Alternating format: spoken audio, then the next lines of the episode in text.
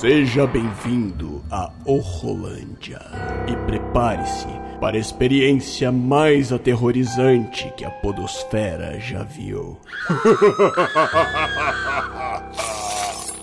Sangue, morte e gore.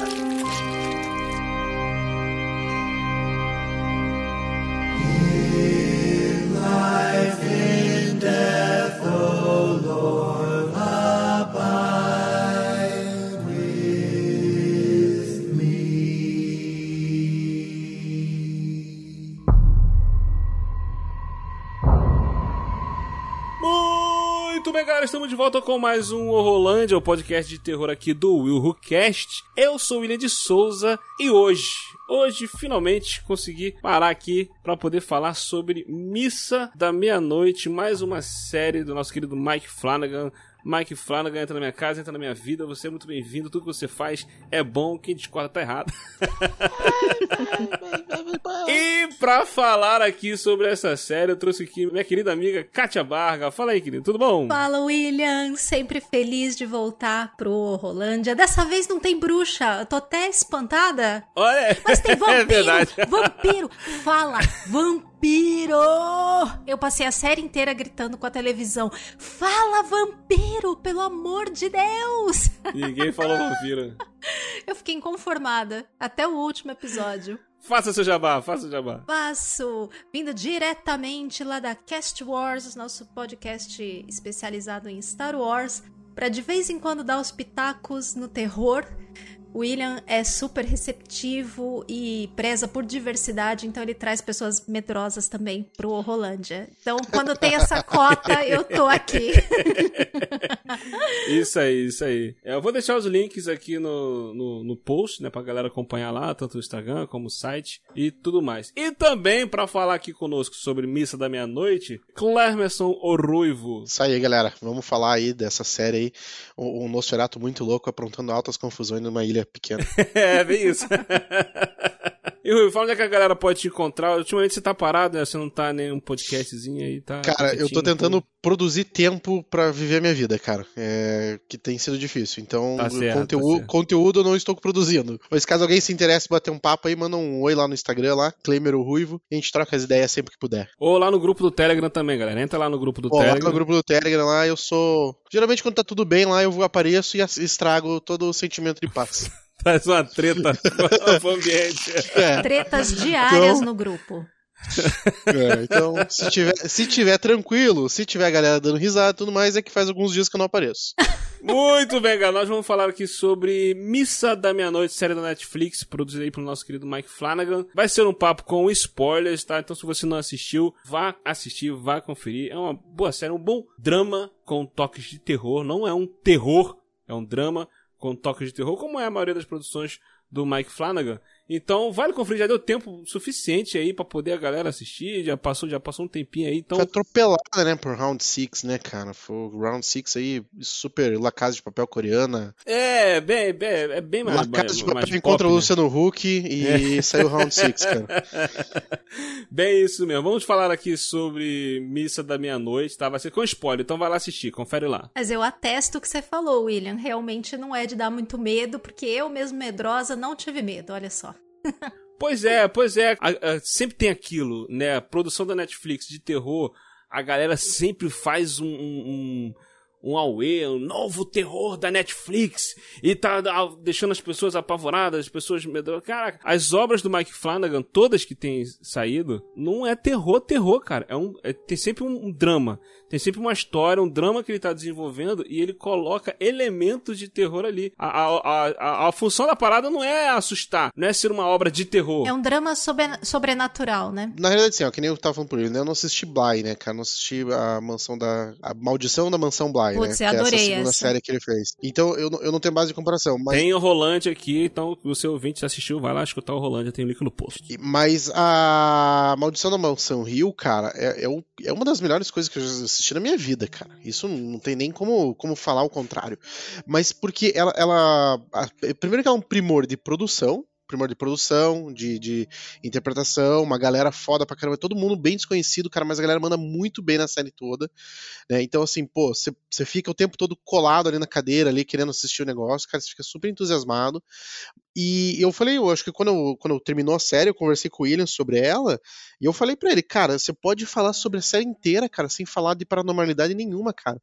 Até o último episódio, você pode falar que tudo aquilo ali é uma viagem da cabeça da galera, que tá todo mundo deprimido, tá todo mundo fudido. Uhum. Então tem um, tem um lance, assim, cara, sabe? E, e, e aquela interpretação deles, sabe? Dá, dá um, dá um, negócio bom ali para você, você jogar nessa, nessa roda e tal. Coisa que, cara, nessa série aqui não tem nada essa série aqui, cara, é, é extremamente verborrágica, assim, cara. Não, não, fica nada pra imaginação. Não fica nada de dúvida, sabe? Não tem, assim, aquela coisa que você fala assim, nossa, cara, e, nossa, que personagem profundo. Não tem, não tem nada. Não, aí vamos chegar lá.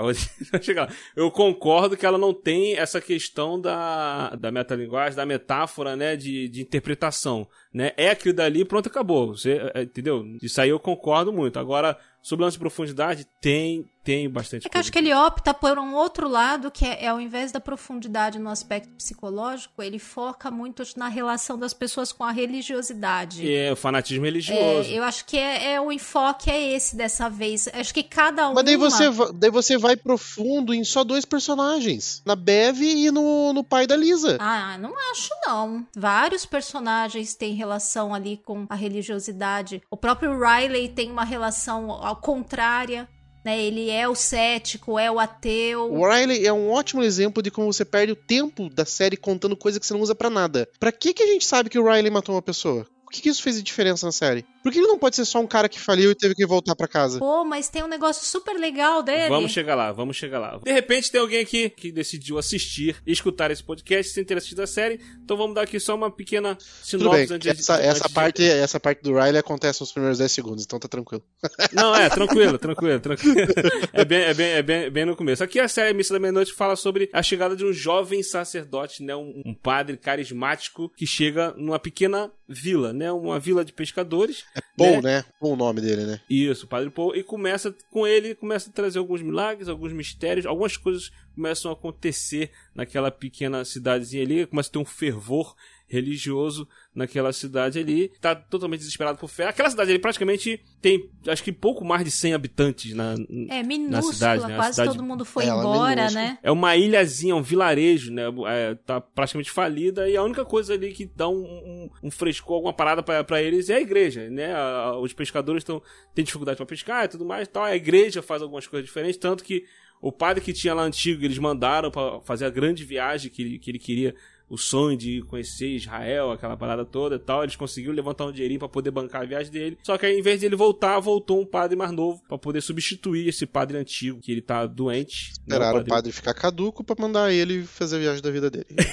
é, bem isso. É a é história normal. do brasileiro comum. Tem que tá morrendo de velho para daí poder descansar. Ser humano, ser humano é isso aí, ser humano é isso aí. E enquanto isso tem o jovem Riley, né, como o Rubio falou, que ele saiu da prisão, está voltando para, para o seu lar, para sua casa, né, e essa situação toda toda, tem a questão dos traumas que ele estava passando e tudo mais, e aí tem a nossa série aí sendo desenvolvida. Né? E como a gente falou aqui, cara, a parada dessa série não é terror, né? É um drama sobre fanatismo religioso, fundamentalismo, tá tudo ali, mas tem elementos do terror que o Mike Flanagan vai colocando, vai construindo aos poucos. Ele fez isso na Maldição da Residência Rio, ele fez isso na Maldição, na Maldição da Mansão Bly, né? Os filmes dele tem, tem essa pegada. É, então, sem, sem entrar muito no detalhe da, da, das outras duas séries, a parte de, de, de, terror da, da Mansão Bly, ela é tão subjetiva quanto a parte de terror da, da Mansão Rio? Acho que menos um pouco, né, William? É menos. Porque é ela menos. tem mais um foco de fantasmas, assim, mais do que a Mansão Rio. Eu, eu, lembro, eu lembro de ter assistido alguns episódios da Mansão Bly, cara, eu lembro que os fantasmas são bem tangíveis tangíveis, assim, né, cara? Mas aqui o problema, aqui o problema dessa série é que ela deixa pouco pra imaginação. Chega uma hora que ela simplesmente ela, ela, ela, descreve tudo. E tipo, daí você fala assim: não, o cara tá louco de pedra aí, né, cara? O cara cheirou alguma coisa e tá malucão, né, cara? Não, daí é tudo real, é exatamente tudo que o cara falou. Mas aí não pode ser um pouco você achando que é seguir na mesma linha da Residência Rio? Uhum. E, e, então, exa exatamente, ó. Existe duas formas de eu explicar para vocês que eu não gostei dessa série. Uma é comparando com Mansão Rio. Cara, se eu comparar com Mansão Rio, para mim essa série, cara, é muito dá, ruim. Cara, é muito dá. ruim. Porque, é, é, assim, que nem eu sempre falo pro William, né? Eu não gosto de terror de bichinho, de monstrinho, de vilãozinho. para mim é tudo chato. É tudo chato, repetitivo, não tem nada de novo. Nunca agrega, nunca traz uma coisa nova, um frescor pro, pro, pro negócio, entendeu? É, é raro a gente ver, por exemplo, assim, um, um revival de Halloween que teve agora, né? Não o Halloween Kills, mas o Halloween 2, que teoricamente seria a continuação do primeiro, é um revival, cara, que ficou muito bem feito. Apesar de ter lá o, o monstrinho tal, não sei o que, cara, pô, é super legal, é, é tenso tal. Mas, no, no geral, tudo que se constrói de terror é muito em cima de jumpscare, de monstro feio, de gente gritando, esse tipo de coisa. Então, para mim, cara, o terror, assim, pô, cara, não, não agrega. Mas, Ruivo, eu acho que justamente a, a, essa série ela vai no caminho contrário. Tem um monstro lá, mas o terror da série mesmo são as pessoas, são o que elas fazem usando a figura desse monstro como uh, uma coisa lida de maneira distorcida. Mas aí é que tá. Então, é isso que eu tô falando. Existem duas formas de eu explicar para vocês que eu, que eu não gostei da série. É comparando com a Mansão Hill, que para mim foi um primor da, da, da mudança do gênero terror. É, muita coisa acontecendo é, recentemente. Mansão Hill, eu acho que é o ápice do que a gente vê no dia a dia, cara, de hoje em dia, de produções recentes sobre terror, porque ela é muito, muito, muito densa, muito foda, cara, muito é, cheia de camadas. E daí a gente vem para essa série que não tem nada disso que ela é simplesmente o que ela fala. E a outra forma de eu explicar para vocês que eu não gostei da série é que para mim ela é uma série ok. Ela é uma série de monstrinho. Ela não tem nada de novo, entendeu? É uma série de monstrinho. Não, a gente vai entrar, a gente vai entrar. Você mentiu é. para mim, William. Pois é, ele falou que tava gostando, ele falou que tava gostando. Né? Não, pior que tava gostando. Pra mim, cara, para mim os primeiros 10 minutos da série, cara, eu falei, cara, que tesão. Gente, justo o começo da série, que é tão chatonildo, que é lento pra caramba. O primeiro episódio todinho é uma lenga-lenga sem fim. Não, cara, a hora que, pra mim, a hora que ele, que ele manda no começo, que o, o Riley tá fora do carro, só com um corte na cabeça lá, e a menina sendo ressuscitada, ele pergunta pro, pro, pro paramédico, né, se, pô, ela tá bem? E daí o Riley começa a rezar ali, cara. Daí o, o paramédico responde, para fala para ele assim, alguma coisa do tipo, é, aproveita que você tá falando com ele aí, pergunta por que os bêbados vagabundos sempre sobrevivem e as crianças morrem. Cara, a hora que ele fala isso, bicho, me deu um embrulho no estômago, cara. Pô, isso, isso, é, isso aí é, já, já é um começo, cara, porque que acontece? É, é, uma, uma das coisas que eu, que eu gosto muito no trabalho do Mike Flanagan é essa questão de ele, da narrativa dele, de ele conseguir criar, né, produzir esse ambiente meio desconfortante, né, claustrofóbico. Um psicológico, né, um terror psicológico, assim. É, acho que desconfortante é a palavra, entendeu? Na série aqui a gente tem um, uma cidade, pô, a ilhazinha lá é uma cidade moribunda, cara. Uhum. Entendeu? Tá totalmente decadência, entendeu? É, tão só as moradias como as pessoas, tudo ali ao redor, entendeu? Então, tipo assim, a forma como ele consegue conduzir essa parada, o, o, deixar o ambiente, as pessoas ali na região, pô, a gente falou assim, ah, não tem profundidade. Cara, a gente vai chegar nos pontos de profundidade que eu acho, mas o, o principal aqui, para mim, que me pegou de jeito, é a questão do fanatismo religioso, por quê? É, a galera sabe que eu sou cristão e eu vivo isso dentro da parada. Eu vivo isso nesse meio. E eu sei que acontece isso, que acontece aqui nessa série, de a pessoa pegar textos bíblicos, pegar versículos, pegar passagens bíblicas e subverter completamente para aquilo do jeito que ela, que ela quer. quer, né? Para aquilo que ela quer acreditar. Entendeu? E ele faz isso aqui, cara, com uma maestria. Entendeu? É, ele, ele usa. Tu falou assim, é uma série de monstrinho, beleza. É uma série de vampiro, de monstrinho ele usa versículos bíblicos que encaixam perfeito. Cara, não teve um momento, um versículo, uma passagem bíblica que foi usada que não encaixasse com a, com a situação. Uhum. É porque o Mike Flanagan, ele conhece disso, né? Porque ele estudou. Eu me lembro de ter visto na história dele que ele foi muito religioso por muito tempo, estudou e tal. Então ele, ele conhece bem isso, né? Aliás, eu fiquei com um enigma na minha cabeça desde o começo da série porque assim, eu sou uma pessoa que gosta de jogar coisa de enigma, eu vivo fazendo escape room. E aí começou a aparecer na série umas coisas que eu falei, não, isso aqui tem alguma coisa. Toda, praticamente, eu acho que foi em todos, se não foi em todos, foi em praticamente todos os episódios da série, tem algum um momento em que aparece a entrada da igreja e aparece aquela placa onde eles colocam os informes lá. E todas Isso. elas tem trocados algumas letras por números. É, o A é o 4 Isso. e o E é o 3. Então, por exemplo, no, no primeiro episódio, que é, o, que é o Gênesis lá, tem lá a fundação né, da, da igreja, que é lá 1824. Então eu fui lá em Gênesis. Eu, eu fiz isso hoje, porque eu tô um tempão com isso na minha cabeça pra pesquisar e nunca dava tempo. Aí eu fui lá e, e o Gênesis 1824 diz o seguinte: Se porventura houver 50 justos na cidade, destruirás também e não pouparás o lugar por causa dos 50 justos que estão dentro dela? Tem um spoiler do final da série no primeiro episódio, lá na própria placa de fundação, do ano de fundação da, da igreja. E depois tem lá, também tem um 4 trocado, que é, né, na verdade, um 1 e o 4, que o Gênesis 14, que depois eu fui olhar também, que tá na mesma placa, salvo tão somente o que os jovens comeram, a parte que toca aos homens que comigo foram estes que tomem a sua parte. Então tem todo o lance, né, deles comerem, deles tomarem a, a... E tem outros também, tem um próximo que também tem o um significado. Eu, eu ainda vou procurar nos demais, porque não deu tempo de eu olhar em todos os episódios e procurar placa, né? Mas é uma coisa que eu quero fazer, porque eu tenho certeza que tem mensagem embutida em todas essas placas até o final da série. Eu achei isso muito interessante. Mas é, mas é, é, é assim, ó, a gente que é bem nerdão, quando a gente tá assistindo lá um, sei lá, Batman vs Superman, e daí a placa, a gente tá assistindo Mulher Maravilha, e a placa do carro que vai entregar o negócio pra Diana é uma HQ do Batman super relevante e tal, não sei o quê. Cara, não fez diferença coisas. pra história, mas é um easter egg que a gente curte. E esses easter eggs, eu até entendo tudo isso, cara, e, e acho super legal, acho super interessante a forma como eles colocam. Mas existe umas coisas assim que são verborrágicas demais, entendeu? Que nem é, uma coisa que eu achei muito interessante foi o bilhete do, do Riley pro padre quando ele colocou só escrito lá: é, do pó você veio, ao pó você voltará. Do tipo assim, meu irmão, você vai queimar junto, tá bom? Pode ficar tranquilão que você não vai ter porra nenhuma aí pra você fazer, que você vai queimar junto com toda essa galera. Mas daí a Bev fica, né? Já tudo que acontece, ela vem com, com, com, com um, um, versículo. Cara, é como é, tinha um, tinha um termo que eu usava no trabalho que era, era é, o cara que prevê o futuro. É, como que é? O... Nostradamus? Não, não, não. É o nome da pessoa, o, a Vidente? pessoa que vê o futuro. É, profeta? O, é, o, Vidente. É, profeta do passado. Ah, profeta. profeta. do ah, passado. Sim, a gente sim. sempre chamava de profeta do passado. Aconteceu a coisa do cara.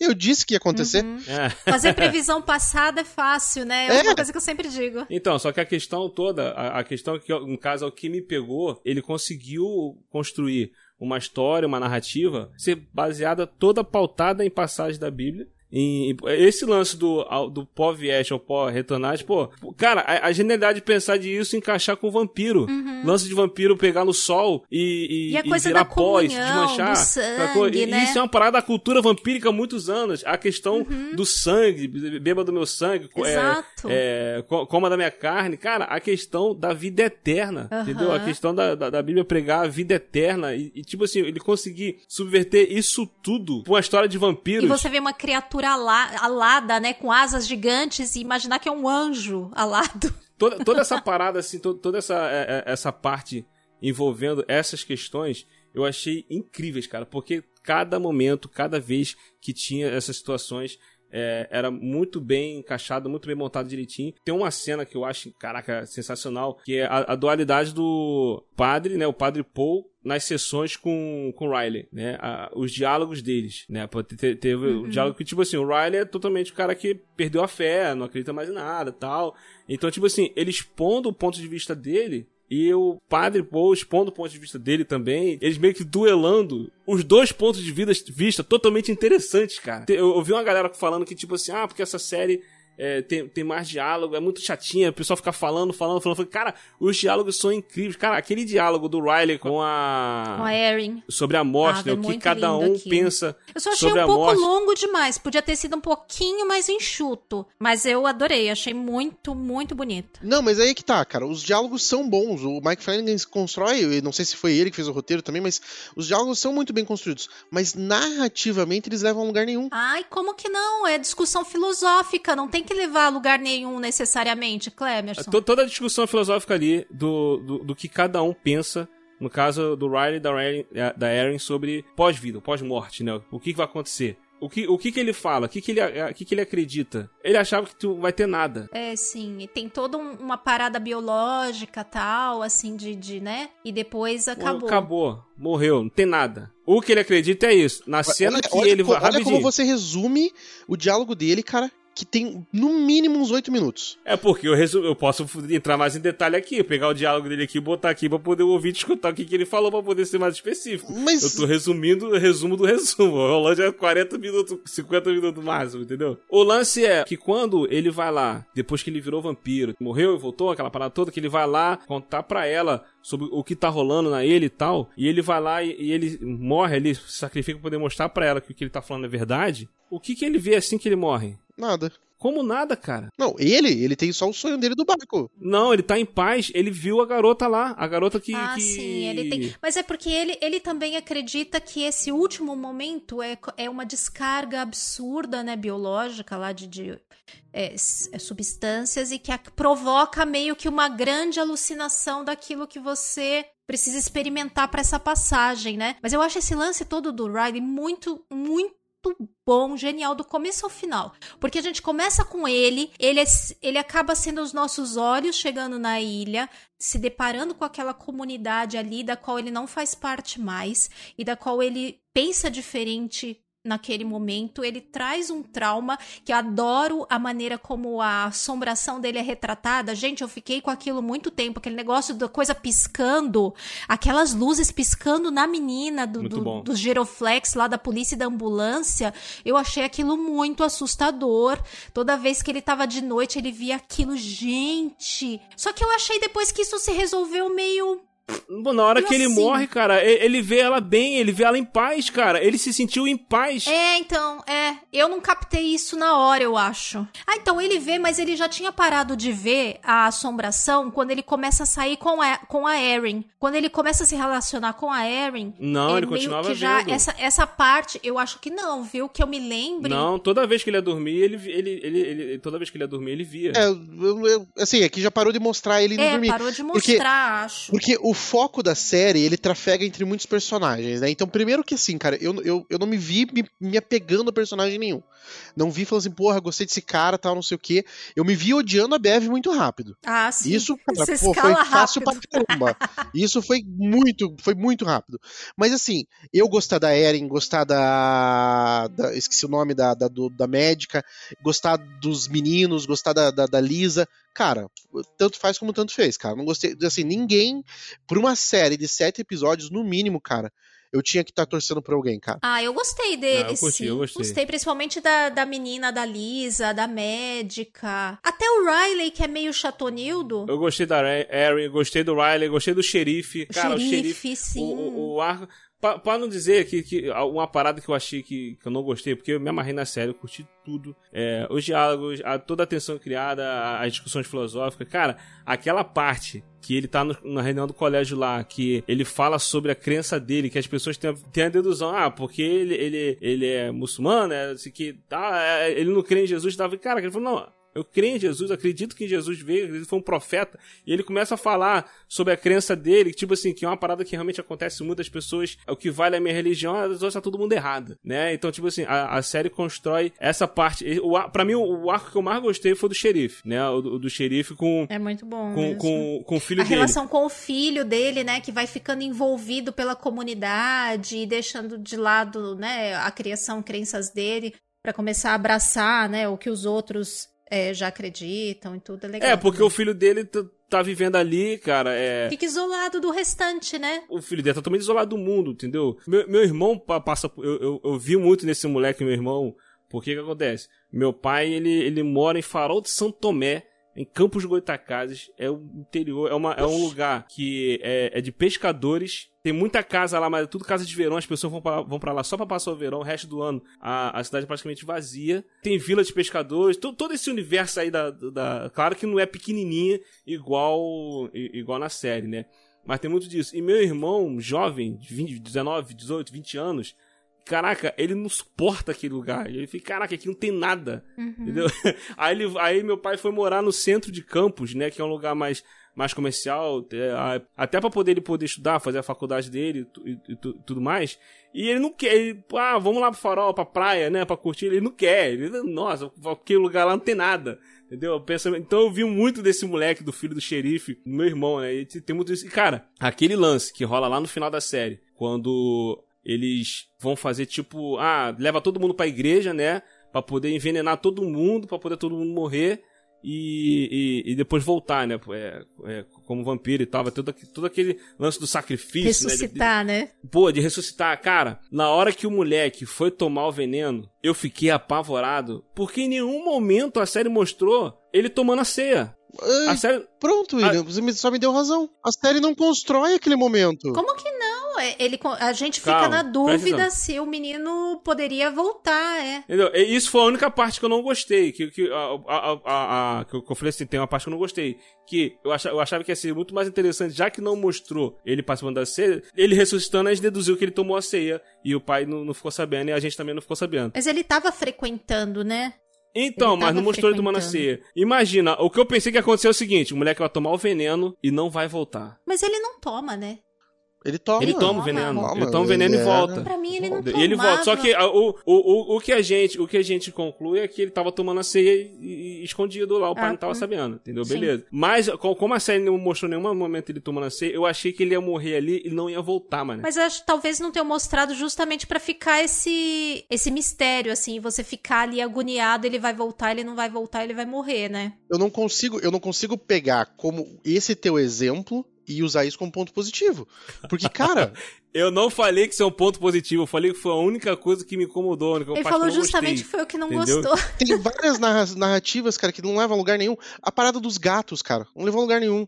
O cachorro que morreu não levou a lugar Não, nenhum. o cachorro foi envenenado pela Bev, né? O cachorro foi envenenado pela Bebe, é, cara. Sim. Mas o, do, O aonde- veneno, olha só, o lance do veneno do cachorro, o cachorro foi envenenado pela, pela Bebe. Gente, não precisava, do, não precisava do cachorro morrer numa festa. Aquela festa toda não precisava. Ah, mas tudo isso é construção, né, Teve a festa ali. Na festa, teve o lance da troca de olhares, do diálogo da relação da filha lá da médica lá com o padre, que o padre ficava olhando pra ela, teve- depois ele foi lá conversar com ela, teve um diálogo, pô, maneiro deles dois ali. Uhum. Na própria festa tem um diálogo do Riley com o padre no banco lá. Na festa tem a morte do cachorro do cara. Pô, a cena do, do cara desesperado Uhum. O lá. cara que atirou na menina que é paraplégica. Que atirou na menina que é paraplégica, que ele tava bêbado, aquela parada. Então, tipo assim, cara, tudo ali que tá acontecendo é pra alguma coisa, tá desenvolvendo alguma coisa, cara. Mas é, é, é, isso que, eu- é isso que eu tô falando, gente. É isso que eu tô falando. A forma como é apresentado é, é, é- é enrolado demais. Ah, eu acho que você não se identificou, assim. Porque tem coisas que tem.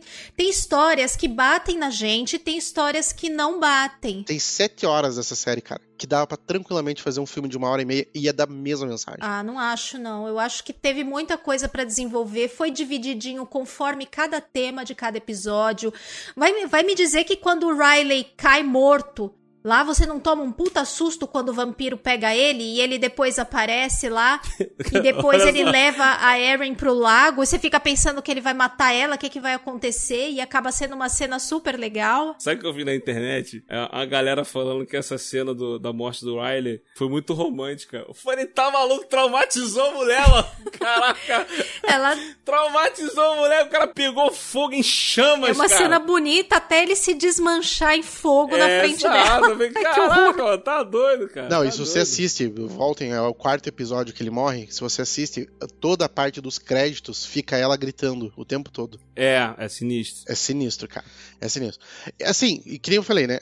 Toda a série ela é muito bem produzida. Os atores são do caralho. A mãe da doutora é do caralho, velho. Porra, tomar no cu, cara. Quem que é aquela atriz, cara? Eu vou procurar as paradas Não, que e eles cara. todos são novinhos, né? Os pais, como eles vão rejuvenescendo Aham. ao longo da série, eles todos são bem mais novos do que os atores que fazem os filhos, tipo de 10 pra 20 anos. Eu vi no IMDB hoje, a diferença de idade é enorme deles. Então, eu achei isso bem interessante também. Por um instante eu tava achando, eu, eu tava achando que a mãe, né, a mãe da médica era aquela Carla Gudino. Não, a Carla Gudina é mais velha. Essa moça é então, mas eu tava nova. achando que era durante a maquiagem, quando ela foi ficando mais Hum, nova, eu falei, caraca, é. deve ser a Carla Gudino. Lembrava. Porque o, o Mike Flanagan bota ela em tudo, né, também, né? Apesar que ela tá nessa série, ela não tá nessa série, né? Não, nessa não. Então eu, tava- eu cheguei a achar que pudesse ser ela, né? Mas não era. Aí ela foi ficando mais nova. Pô, ela ficou mais nova do que a filha. Então, mas logo que começou a série, eu achei que alguma coisa ia acontecer, ela ia rejuvenescer. Não sabia nem por qual motivo, porque eu percebi que ela tava muito maquiada. Tipo, muito maquiada pra parecer muito mais velha. E aí eu falei, gente, tá, essa maquiagem tá estranha. Eu acho que deve ser porque depois ela vai ficar mais nova, porque não faz muito O sentido. nome da atriz que faz a, a mãe é a N- é N alguma Alex coisa, né? Soul.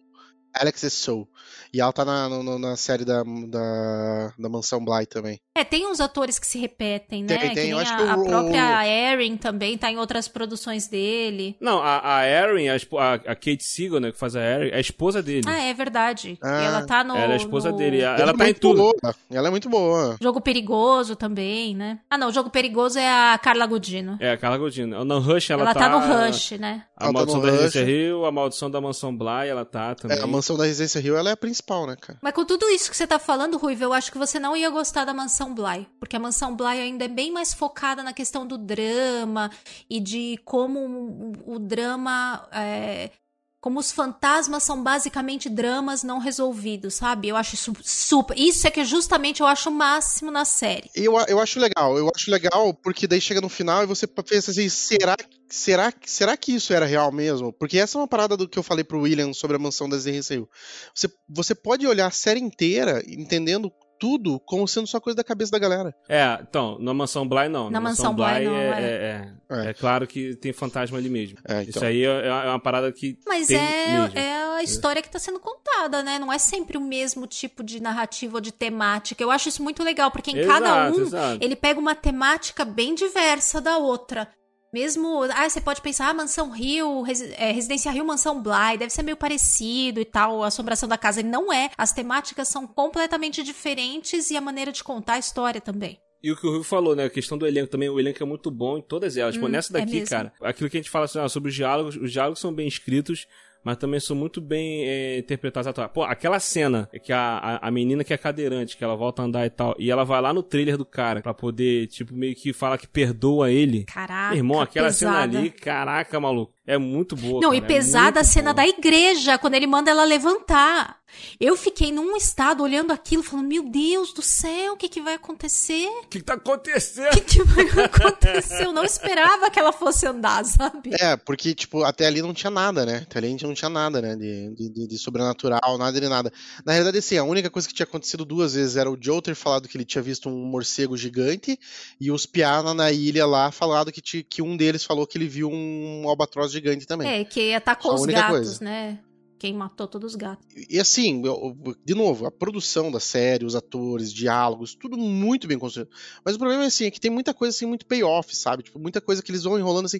Pra mim, por exemplo, o Riley. O Riley, cara, toda parte daquele trauma dele com a menina, tudo bem, ele vê a menina lá no barco, mas, cara, na construção da história como um todo, não ajudou em nada. E pra mim, assim, o- o- essa história do Riley, do xerife, cara, você podia juntar num personagem só. Pô, o Aquele arco é- do xerife é totalmente diferente do, do arco do, É. do Riley, cara. Qual que é a função do Riley? Mas o Riley é o contraponto da ilha. Aquele problema que eu já falei com você uma vez. Você cria as narrativas na tua cabeça que tu acha que deve seguir, aí É. o, ao, ao filme ou a série Nada a ver. não segue o que você tá... Não. Não, você tá falando assim, não, deve, deveria um monte de coisa, pô. Deveria um monte de coisa, então, pô. não- Mas aí você corta tudo, não tem série, É, gente. pô. Ia ficar uma coisa mega sem graça. Porque, por exemplo, assim, qual que é a função do, do Riley? Qual que é a função do Riley? Cara, o Riley, desde o começo, ele, come- ele parece ser vendido como o cara que vai resolver tudo até Mas o final. a função dele é super importante na narrativa. Ele é o olho de fora que chega pra mostrar pra gente um contraponto, que traz um olhar mais, digamos assim, é, de progresso em relação a uma ilha que tá parada no tempo ali. Que não progrediu, ficou daquele jeitinho. Ele mudou, ele saiu da ilha e ele mudou e as coisas lá ficaram do mesmo jeito.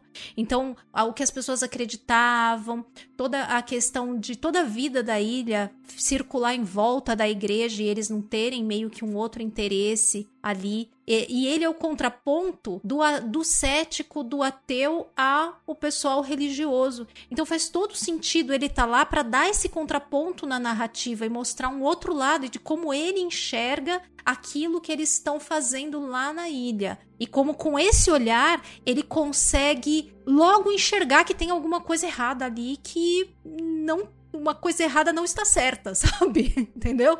Então eu acho que ele é um personagem, por mais que ele não seja muito carismático e tal, e tenha. Talvez, eu até concordo com você que é, esse background dele, do acidente, de ter. mas justifica ele voltar pra casa. Ele é uma pessoa quebrada, que volta pra casa é, e que não se encaixa mais ali. Então é tudo é contexto, e tudo isso eu acho que é pra enriquecer a história que tá sendo contada. Nem tudo precisa ser usado. Tá lá pra dar contexto e enriquecer. Qual que é o background do xerife? Um cara que vem de fora, com uma visão progressista, com questionamento religioso. É a mesma coisa. Ah, mas é, mas ele não, não, não, não, mas ele não é ateu como o Riley, ele é um outro religioso que tem outra visão. É, é totalmente diferente, cara. É, não, cara, olha mas, só. gente, vamos lá, presta Ai, é bem diferente, Ruivo. Bem diferente. Não tem nada a ver. É um outro ponto de vista completamente diferente. Ele é religioso também, com uma outra visão. Ele poderia ser um passou- personagem só. Não poderia. Claro que Não, é poderia. Não, cara, Não claro não. poderia. Não, Vamos lá, é gente. totalmente diferente. Cara, é totalmente diferente porque um, ele é ateu. Ele tinha uma fé, ele não, não perdeu a fé, ele virou ateu. O outro tem uma religião totalmente diferente que essa religião, pelo que aconteceu no 11 de setembro, pelo que aconteceu, pelo que o povo dele enfrenta nos Estados Unidos, ele nunca poderia confrontar da forma que o Riley confronta. Exato. Então, tipo assim, não tem como ser o mesmo personagem, cara. E ele É vai pra ilha por cara. conta de preconceito, por conta do que ele passou na polícia, e ele enfrenta a mesma coisa na ilha, num lugar que ele achou que poderia recomeçar e ser diferente. É bem diferente. É que vocês vocês estão criticando a construção dos personagens, que vocês estão achando que eu tô relevando a construção dos personagens. Não, eu não estou você tá dizendo isso. que eles são. Que, que eles fazem a mesma coisa na história, não fazem. São personagens que têm pontos muito diferentes. Não podia juntar. Eu acho que não poderia, pelo simples ponto de que isso que eu falei da questão da um é, é- tem a religião dele, o outro é ateu e que, cara, o Riley não é o protagonista, o protagonista é a Eren. Aham. Tanto que ele morre na metade da série. E ela fica pra fechar a história, Entendeu? né? Ele tá ali pra poder apresentar tudo pra gente e passar a bola pra ela. Entendeu? A protagonista é ela. Nunca que aconteceu isso com o xerife com ela. Entendeu? Aí, ah, poderia, aí é roteiro. Aí é outra história, aí é outra série, é outra narrativa, é outro texto, cara. Você tem que julgar a série pelo que ela apresenta, não pelo que você acha Mas que eu poderia. tô julgando pelo que ela apresenta. Você tá falando pelo acho que você poderia que ah, poderia acontecer assim, poder, claro, pô, várias coisas poderiam acontecer. Então, mas eu acho que você justamente tá criticando e querendo cortar as coisas que enriquecem a narrativa e que trazem mais pontos pra gente poder observar e ter mais história. Mas aí é que tá, é exatamente isso que eu tô fazendo. Mas é exatamente isso que eu tô fazendo. Porque eu tô falando pra vocês que pra mim essa série podia ser um filme de uma hora e meia. Eu não acho. É, eu não teria acho, todo o acho. desenvolvimento que, que ela tem se fosse só um filme de uma hora e meia. Podia ser? Podia, mas. Podia ser, poderia. Mas não entendeu? seria a Mas mesma foi uma série- coisa. e do jeito que ela apresentou, eu acho que. Eu acho que de repente fosse um filme de uma hora e meia, duas horas, eh, seria totalmente vazia. Menos profunda, eu diria. Talvez não menos vazia, profunda, mas é, menos essa é profunda, palavra. né? Essa é a Porque palavra. pra mim, qual que foi o grande problema, cara? Pra mim, eu tive que batalhar, cara, pra, pra assistir a série, cara, depois de um tempo. Porque, cara, a hora que começava os diálogos extremamente longos, que não levavam a lugar nenhum, nunca, entendeu? Eu já começava a perder a atenção. Caraca, cara. ah, mas não. aí é aquela coisa do que pega um, às vezes não pega o outro. Mas é, é demais, passa do ponto, passa do ponto. Pra mim não passou. Pra, pra, mim, pra, pra mim eu achei que, cara, é, cada diálogo, cada questionamento, cara, nada ali foi gratuito. Uhum. Cada ali, pô, cada conversa ali passou algo pra gente, cara. É o ponto da série é esse, né? Ô, rapidinho, ouvinte, escuta isso. O primeiro milagre de Cristo foi transformar água em vinho. Álcool não é bom ou ruim, não em si. São as pessoas. Para um a cada doze de nós, o álcool, essa coisa que não é boa ou ruim, causa muito sofrimento. Causou sofrimento a você. Deus pode pegar essa dor e transformar em algo bom, em algo com propósito. Então, o álcool não é bom ou ruim. É o mesmo com culpa, luto, sofrimento. Só depende do que fazemos com isso. O álcool não é bom ou ruim. Mas a versão de mim que se liberta quando eu bebo bastante. Ela é ruim. Ela foi egoísta, descuidada e estragou minha vida. Tem um sabotador dentro de mim. Aí um dia eu acordo e descubro que ele matou alguém. Eu. Eu matei alguém. Então, de quem é a culpa? Eu sou o culpado. E Deus? Ele só deixou acontecer, né? Tá vendo? Essa é a parte que eu não entendo. Você tá certo, tem, tem muito sofrimento no mundo. Muito, e tem esse poder superior. Esse poder superior que podia apagar toda essa dor com um aceno de mão para fazer tudo passar. Só que não. A pior parte é que ele libera todos os outros. Fica todo mundo parado olhando a Lisa Scarborough na cadeira de rodas pela cidade, ou vendo Joe Collie bebendo aos poucos até morrer. Nós vemos um monte de pessoas entrando nesses poços de horror e nós. Nós não fazemos nada. Nós toleramos e dizemos coisas como Deus trabalha de maneiras misteriosas. Existe um. plano, alguma coisa boa vai sair disso. Nada de bom saiu da minha bebedeira. Nada de bom saiu de mim matando aquela garota. Nada de bom sai da bebedeira do Joe Collie. E nada de bom saiu da Lisa nunca mais podendo andar. Nada de bom saiu de uma tonelada de óleo manchando a Bahia toda. E a única coisa, a única maldita coisa que deixa as pessoas paradas vendo esse sofrimento sem fazer nada, sem fazer porra nenhuma, é essa ideia de que sofrimento é uma dádiva de Deus.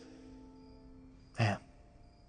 Não tem nada nas escrituras ou no mundo, por sinal, que sugira que Deus não se importa com responsabilidade.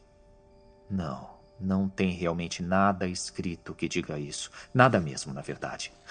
Eu acredito que Deus pega as nossas as nossas obras, até as nossas obras terríveis e transforma em outras coisas. Eu sei que ele o bem nelas e vê o amor nelas. Não importa se nós vemos ou não. Isso eu sei. Riley Flynn. Isso eu sei esses tipos de diálogo, cara, não são gratuitos, não estão ali, não levam a lugar. Como que não leva a lugar nenhum, entendeu? Claro que leva a algum lugar. Uhum. Eles desenvolvem o personagem, eles trazem reflexão e leva a narrativa pra frente, cara. Esse diálogo do, do, do, do padre com, com o Riley, cara, é muito bom, é muito importante estar na série, cara. Até pro, pro lance de desenvolvimento da parte de culpa dele. Entendeu? Do que ele sente do, em relação ao que ele fez com a garota lá. Tem uma cena que o, o, o, o Riley vem com a, com a Erin andando aliás, plano sequência maravilhoso, que eles vão andando pela vila. Tem, acho que acontece isso umas duas vezes, o Riley com personagens diferentes. Uma com ela, outra com o padre, não lembro agora direito. Cara, os diálogos incríveis, cara, as conversas, os, debates, os questionamentos, toda essa questão religiosa que tem, que é, tem uma frase que é muito usada no meio evangélico, é texto sem contexto é pretexto para heresia. Tipo assim, você pegar um texto da Bíblia uhum. e não pegar o contexto da, que aquele Sim. texto é inserido, é um versículo. E selecionar o que lhe interessa, né? Também tem isso. É o que a Bev faz o tempo todo. É. Exato, exato. É. exato. Não, e até o próprio povo, o próprio padre, cara. Entendeu? Só que, tipo assim, a Bev, ela faz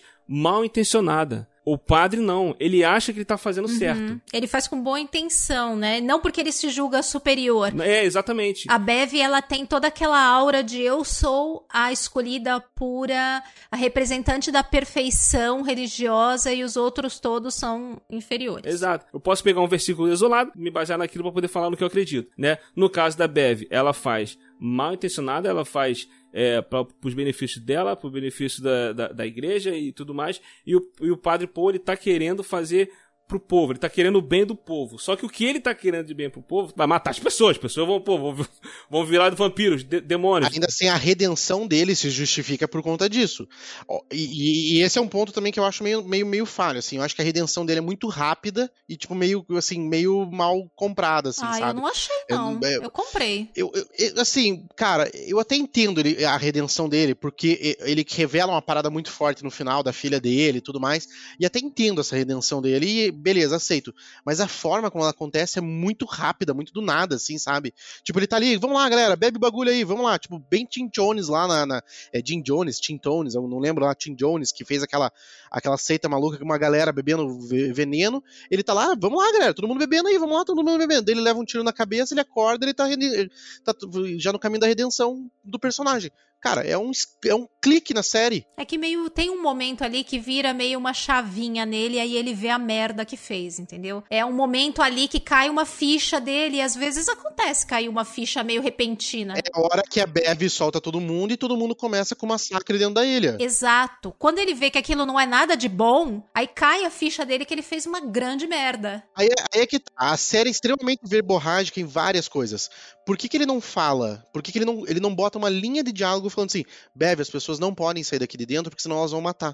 Ah, não acho que precisava isso, não. Mas, mas aí que tá, é subjetivo, entendeu? Daí fica ele olhando para todo mundo, daí quando a Bev proíbe aquele cara, o Howie, de entrar na, na, igreja, e ele fala, não, vem pra igreja aqui, daí ele vai entrar na igreja, tá a filha dele queimando a igreja, dele, ah, beleza, queima aí. E o Howie, que ele acabou de convidar para entrar na igreja? O padre ali, ele é totalmente... Eu acho que isso nem é muito falha da série. O próprio personagem, ele é meio confuso, ele não...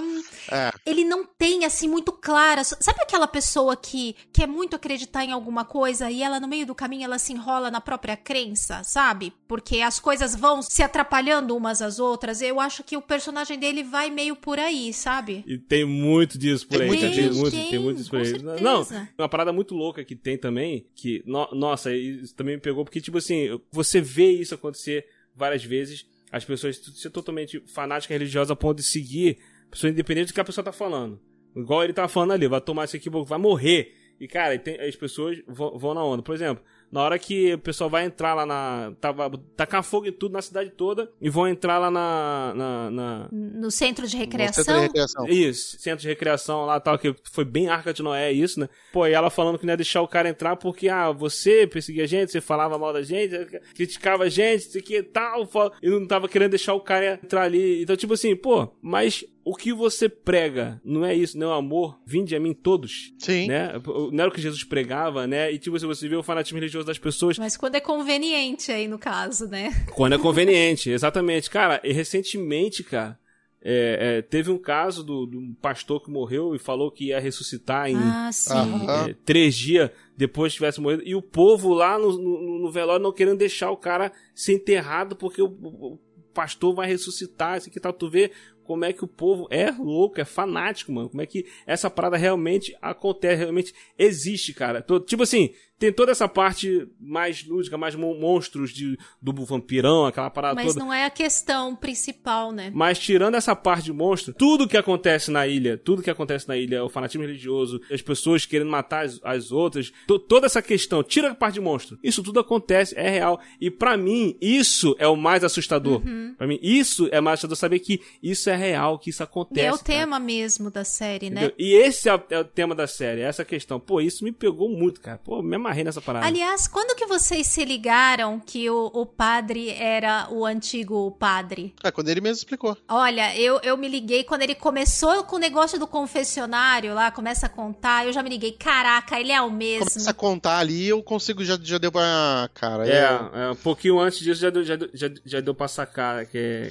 que É, dava pra sacar que que ele ele sabia muito de todo mundo, né, cara? Que é, que ele tava escondendo alguma coisa e não era, não era aquilo que ele tava falando, né? O que me fez sacar, o que me fez sacar que, que ele era o velho é, foi a- a- a- essas pequenas pistas e o fato da mulher lá que a mãe da doutora que ela começou a ficar mais jovem e eu falei, aí eu comecei a falar assim, cara, ela tá ficando jovem porque ela tá tomando a ceia. Uhum. E esse cara também ficou jovem, é o, é o padre lá velho ficou jovem. É, e a primeira vez que ela vê ele, ela acha que é o. Ela tem lá um. Ela acha né? que é o. o- Não, mas o William, não, não, não bate, cara, porque ela só parece mais jovem depois que a Lisa levanta, e a Lisa levanta no terceiro episódio, o terceiro episódio termina com ele explicando. Não, o que cara, ela, ela, ela, ela começa a, a, a melhorar, a ficar Não, mais jovem cara, antes, pô. Não, ela, ela, ela, ela, Ela começa... começa... a ficar com traços mais jovens antes, cara. Não, ela, fica- mas ela fica sã e ela dá Ela não cara- fica totalmente jovem É, antes, aos né? Mas ela pouquinhos, começa a ficar... né? Vai mostrando aos ela ficando pouquinhos, mais vai- forte, vai- conseguindo andar de novo, bem aos pouquinhos. Mas você tava falando da manipulação da Bev ali, Kátia, e daí uma coisa que me veio à cabeça aqui, que pô, pra mim ficaria assim bem mais é, crível tudo assim, né, dentro do, do contexto da série, é se mostrasse um pouquinho mais da manipulação da Bev, tipo assim, o padre ser exatamente aquilo que o William Putz, falou. meni- mas tem uma coisa muito legal da Bev, que, que é meio que paralelo na história, mas que se você prestar atenção, é um- uma coisa bem interessante que eles falam também, que é a questão da ilha. Do porquê que a ilha tá daquele jeito tão decaída, que tem todo um lance de uma empresa grande que provocou um desastre. Mas o, que, mas o que que acontece? A Bev, você vê que ela é muito manipuladora, ela faz muita manipulação ali da galera. E o William falou uma parada sobre o padre, dele ser um cara meio que às vezes pode, aparenta estar bem perdido em relação às coisas. Eu acho que se aprofundasse um pouco mais sobre o padre ter todo esse poder e ele não saber como conduzir tudo isso e mostrar a Bev sendo bem língua de cobra no ouvido dele, funcionaria bastante com esse background Ai, Bev. mim isso fica claro, nem precisa mostrar. Pra mim ficou super claro. Não, A- Toda não a questão do centro que é construído, tudo isso é ela lá por trás. Ela pega o dinheiro da empresa pra botar na igreja. Isso a, a série mostra isso. Então, a série mostra isso e mostra ela manipulando todo mundo da ilha. Ela manipula as pessoas lá pra fazer o acordo com a empresa, manipula quando dá o problema do óleo, Isso. manipula pra construir o que negócio, é manipula pra claro. mandar o padre viajar. Tudo bem, mas não fica claro dela manipular o padre depois que o padre volta pra ilha. O padre já chega com essa intenção. Tanto que a hora que os os meninos chegam no, no, no lá, lá, atrás, na sacristia, lá, para colocar o vinho na taça, lá na, na, na, na, garrafa, o, já tá cheio, porque o padre encheu. Né? Então ele já veio com essa intenção. O que eu tô dizendo é o seguinte: se ele fosse um cara, se ele se, ele se mostrasse mais confuso e a Bev funcionando muito mais como língua de cobra nele e fazendo todas as coisas, e no final mostra que tudo foi uma, uma arquitetura dela e ele tem uma redenção um pouco mais ah, rápida ali, eu acho. Ah. Porque a, o ponto dele é ele fazer a grande merda com a boa intenção. Senão você tira esse ponto dele que é importante. Mas ele continuaria fazendo, não. ele continuaria fazendo, mas manipulado. Não precisa, Porque, não precisa, ele não precisa tomar todas as atitudes erradas por ser manipulado. Ele foi errado também. Você não pode escolher uma vilã ali da série e encarnar todo mal ali na Bev, porque não é o ponto também. É, botar tudo acontecendo por causa dela. É, é, é, é isso aí que a Kat falou, não é o ponto, entendeu? Ela tem o lado dela manipulador, essa parada toda, o fanatismo religioso dela, e o padre é a questão de ele tá acreditando que aquilo vai ser bom pro povo. É, de novo, tem uma questão, uma passagem bíblica, acho que o apóstolo Paulo fala que o bem que eu quero fazer, eu não faço, e o mal que eu não quero fazer, eu faço que é uma luta interna dele. E tem muito disso no padre, no padre Paul, né? Que, ó. Agora que eu me liguei, cara! Pois é, né? Olha aí o comparativo. Paulo, né? Nossa uhum. senhora, agora que eu me liguei nisso. Não, e a Bev tem o lance de que ela usa essa questão religiosa para ter poder ela se sente poderosa de, de, de certa forma, comandar ali a comunidade. Porque quase tudo que acontece, inclusive a escola, ela institui lá o escola sem partido, sem religião, de única religião, sabe? Ela tá por trás Pô, daquilo. Essa parte foi incrível, cara. Essa parte que, tipo assim, de ensinar a religião. Eu falei, não, você vai. Eu, eu, eu, eu, debato, eu já debati isso aqui na igreja, o pessoal daqui da igreja. Cara, eu, eu, eu sou totalmente. Eu sou cristão mas eu acho que não deve ter esse negócio de ensinar religião em escola. E os argumentos que ela usa como se na verdade, na verdade fosse a coisa mais inofensiva do mundo. Exato, e eu, eu, eu falo assim, cara, se você acha que tem que ensinar religião na escola, tem que abrir para as outras religiões também, então. Sim. Não, mas aí, mas aí não pode. Cara, pô, você tá querendo dizer que a tua religião, que você acredita, é verdade no que é respeitado dos outros, cara, por isso que não tem que ter. E essa cena na série, pô, é muito maneira essa discussão. É pô, muito bem construída, né? Como ela vai usando um passivo agressivo ali, rebatendo o xerife, deixando ele numa situação desconfortável. E aí você vê metade da classe desconfortável de pais, sem saber se apoia um ou outro, uns Exato, apoiando ela. É muito bem construído. O lance do xerife é tem, tem, uma hora que a doutora vai até ele e fala que ele, ah, ele tem que se posicionar, ele tem que tomar, é, ele tem que investigar, ele tem que tomar, ele tem que ser decisivo na parada lá, né? E ele fala, tipo, aí ele fala, por que, que eu vim pra cá? Aí ele explica toda a situação dele, né? Tipo assim, ele tá numa situação onde ele não se pode. Você, você quer que eu me levante contra um povo que é todo, todo mundo aqui é cristão, é religioso. Tipo assim, a, pela crença dele, é, ele não pode simplesmente bater de frente com tudo. Esse questionamento dele, pô, é muito incrível, pô, e, e, a, e o final dele também, pô, ele lá com ele e o filho dele ajoelhando lá é, é na Gente, areia, né? Pô, o final, eu achei o final de todos muito bonito, assim. Um, um desfecho para cada, cada núcleo né, de acordo, né, e, e, a Bev, que tanto queria tudo aquilo, querendo cavar um buraco para se esconder ali no final, eu achei aquilo máximo. Pô, foi muito maneiro, cara, foi muito maneiro, foi muito maneiro. Pô, eu, eu gostei demais, cheguei até a comentar com o Rio Off, eu não acho que é o melhor trabalho do Mike Flanagan, eu ainda acho é, Regência Rio, é. de longe, a melhor coisa que, que ele já fez. Eu gosto, pô, Doutor Sono é muito bom também, cara. A Mansão Bly eu gosto também, só que a Mansão Bly. Eu, eu acho Missa da Meia-Noite melhor do que Mansão Bly. Ai, eu não sei, eu gosto demais da Mansão Bly por toda a temática. Eu também gosto, eu também gosto da Mansão Bly. Só que, tipo, se for é... falar qual que eu prefiro, eu, eu prefiro mais o, o Missa da Meia-Noite. Apesar que o final, é. final do Mansão Bly eu chorei. é, Gente, muito, é emocionante. muito emocionante. É muito, muito. emocionante. É muito... Tem, tem, tem link aqui no post, galera, do Falando de Mansão Bly. Vou deixar o link também do Podcrastinadores que eu participei é, falando sobre a maldição da Residência Rio também. Muito bom também. Foi um episódio muito bom. É lá de segunda... Gente, não lembrava. Eu com certeza eu ouvi, mas vou ouvir de novo. Porque faz tempo, já não lembrava faz, que você tinha tempo. gravado esse com eles. Eu participei lá com ele, a gente foi, falou episódio por episódio. Foi, pô, foi secando o episódio. Mas tem duas horas e pouco de episódio, por aí. E, cara, tem um episódio da Mansão Rio que é plano de sequência, completo episódio, cara, é do caralho. Uma das. Cara, que nem eu falei. Pô, é muito bom. Acho uma, que é Mansão Rio, é, Mansão Rio ela, ela é uma das melhores obras da atualidade, sem, cara, sem sombra de dúvida. E do terror, cara, é uma das melhores coisas feitas na história, cara.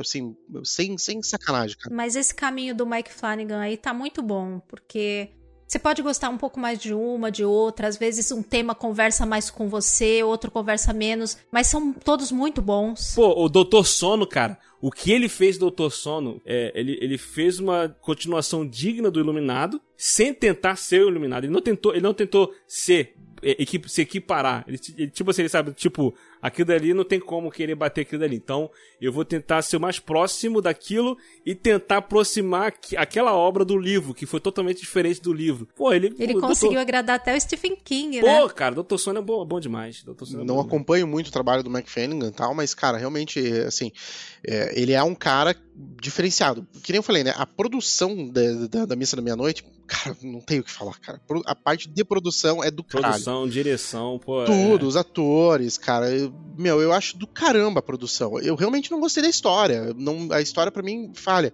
E eu tenho um medo que, assim, o, o Mike Flanagan talvez tenha feito um acordo com a Netflix aí de uma série por ano. E talvez, assim, que vocês gostaram. E que nem eu falei, para mim me parece que tem muita coisa ali que leva a nada, muita coisa que é, alongada demais e talvez para virar série de sete episódios, ele deu uma esticada nas coisas porque era coisa de produtor pedindo. Talvez o meu, o meu medo seja que, que ele tenha caído nesse vale, entendeu? Acho que não, porque as outras séries dele têm mais ou menos um formato semelhante de tamanho, de todo. Não acho que seja isso, não. É, eu, eu acho que não. Eu, eu acho que não te pegou mesmo. Eu acho que, eu acho que foi isso. Às vezes é a temática, a abordagem. E vai é... vir uma nova série aí dele na Netflix aí, que é The Midnight Club. Né? Uma, uma série Uhum. de terror que é baseada num livro também. Aqui, a adaptação de terror terá 10 episódios né, foi criado por Mike Flanagan com base no livro do best-seller de Christopher Pike, lançado em 94, né, que é, é, um grupo de cinco pessoas jovens, né, que estão num, manicômio. Né? Ah, é o terror do Breakfast Club. É. o terror do Clube dos Cinco. The Midnight Club, é. É o te terror do... Como que é o nome em português? Agora esqueci. Clube dos Cinco. Clube, dos, Cinco, cinco é. Você ouviu o Rolândia. Ajude-nos compartilhando esse episódio e nos avaliando no iTunes. Assine o feed e continue essa conversa nas mídias sociais ou em willwho.com.br. E volte sempre. O Rolândia te espera.